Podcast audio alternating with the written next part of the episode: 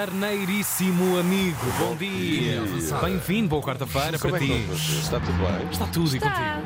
Então, Pensei que te demitisses, mas estás cá hoje. é verdade, ainda cá estou. A coisa não começou mal. No início Hum. desta semana europeia, o Porto ganhou, como se esperava.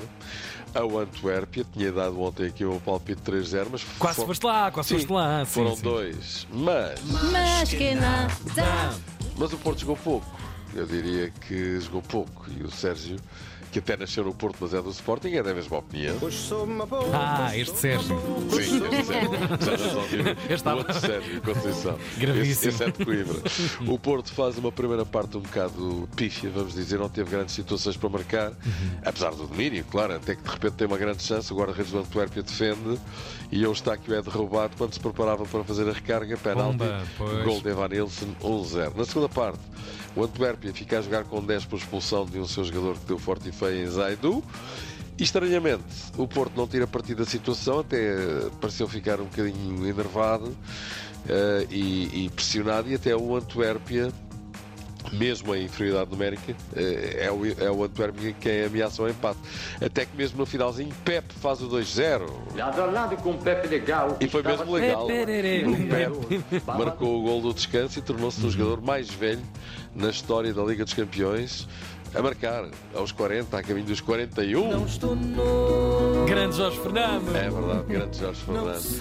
Não está, mas, eh, mas parece. O Jorge Fernando cuida-se cuida-se muito bem. Bem o vejo todos os dias a dar a sua corridinha matinal. Eu já lhe disse, eu já lhe Sim, disse. sim. Que tem, que tem um, um- um- um vizinho que é o Tiago Uma Ribeiro. câmara, o Big Brother is watching Exatamente. you. Mas, mas é isso. Mas voltando à vaca fria. O Porto jogou um pouquinho, mas chegou para as encomendas. O jogo foi, estava controlado, criámos eh, situações para, hum, para fazer gols, que eh, aos 88 minutos sofrer uma situação, uma ocasião do adversário eh, do género, eh, ia penalizar muito a minha equipa porque mereceu eh, eh, a vitória. Sim, isso é indiscutível. O Porto mereceu, Conceição ganhou um jogo muito importante, mas ele sabe, melhor que ninguém, que a equipa não fez um bom jogo, mas ok, ganhou. E, se- e aqui entra o Boris, não é? E eu uralado. Lá está. O Boris, o Boris que é um, um senhor russo que aparece no, no filme O Pátio das No pátio, Cantigas, exatamente, sim, com sim, o sim. gato, não é? Mas é isso. E eu ralado. Ah, e tal, jogaram um pouco, mas ganharam. Para que os assobios que só viram nas bancadas? Eram dispensáveis, mesmo que o Porto tenha, eh, enfim, não tenha feito assim um grande jogo. Mas vamos às contas.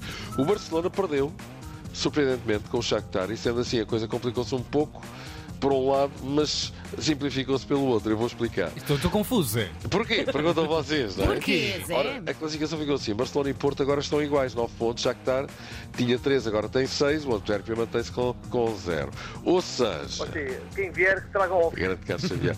Ou seja, com estes resultados de ontem, até pode acontecer que na última jornada possam existir três galos para dois poleiros, porque só dois é que se apuram para os oitavos de final da Liga dos Campeões. Por isso vamos com calma. O Porto está em boa situação para se apurar, mas o Shakhtar vem jogar ao Dragão na última jornada.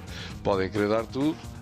É convém, de facto, que as coisas eh, estejam bem controladas pelo Porto. Se na próxima jornada o Porto perde com o Barça e o Shakhtar ganha o Antuérpia, podem chegar à última jornada empatados em pontos. Aí o Porto leva vantagem, já ganhou fora de casa ao Shakhtar, agora jogar em casa bastava-lhe um empate. Mas já sabemos que nestas alturas das grandes decisões... Mas isso, meu amigo. Exatamente. Os nervos podem apoderar-se de uma pessoa.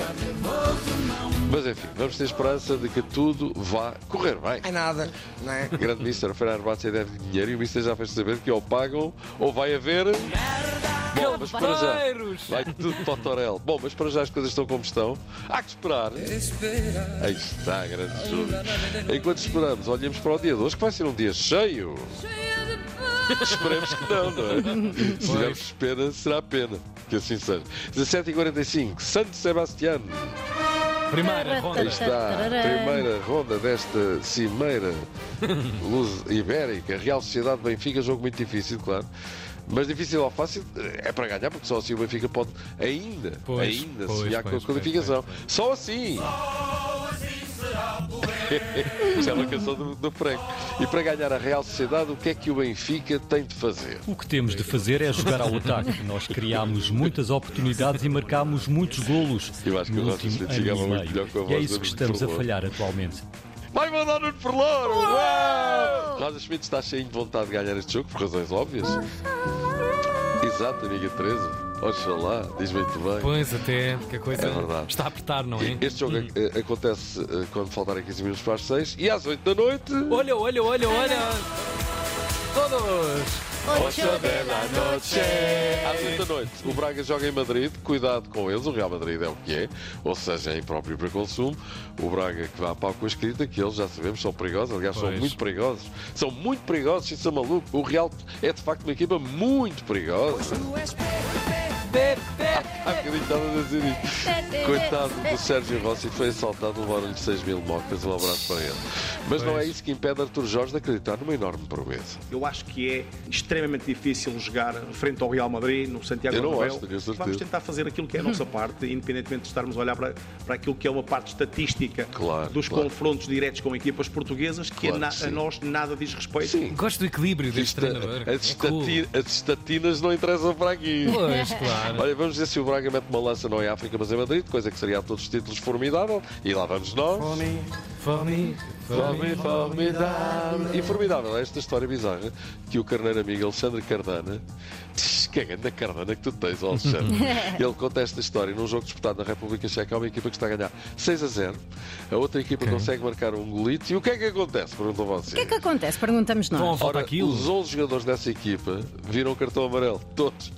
Todos! Todos, sério? Todos, todos, todos. E porquê? Porque despiram todos a camisola nos festejos. Ou seja, de repente aquilo transforma-se numa rave de música trance. Estão a ver a cena? Olha, E o árbitro teve de estar ali a pau, pau, pau, pau, pau. tudo A amarelado. mostrar amarelo. Olha, vamos embora. Olha, Era mais fácil Vais arranjar tu? uma cartolina amarela, estás a ver, assim gigante. Exato. sim. Um toda. cartaz, um Sim. cartaz. Fazer umas rifas. Exato, olha, o Sim, Santo sim. Cardano está, está a reagir já, a rir-se e tudo. Olha, Um bom abraço trabalho para, ele. ti, um abracinho também para o Sim, senhora, Alexandre. exatamente. E, boa E que sorte seja um para dia bom para as Braga e equipas Benfica. portuguesas, Exatamente. claro. Todos, todos, Todos, todos. todos, todos. Beijinhos. Até amanhã. Tina 3. Papal Zé Nunes na edição de hoje.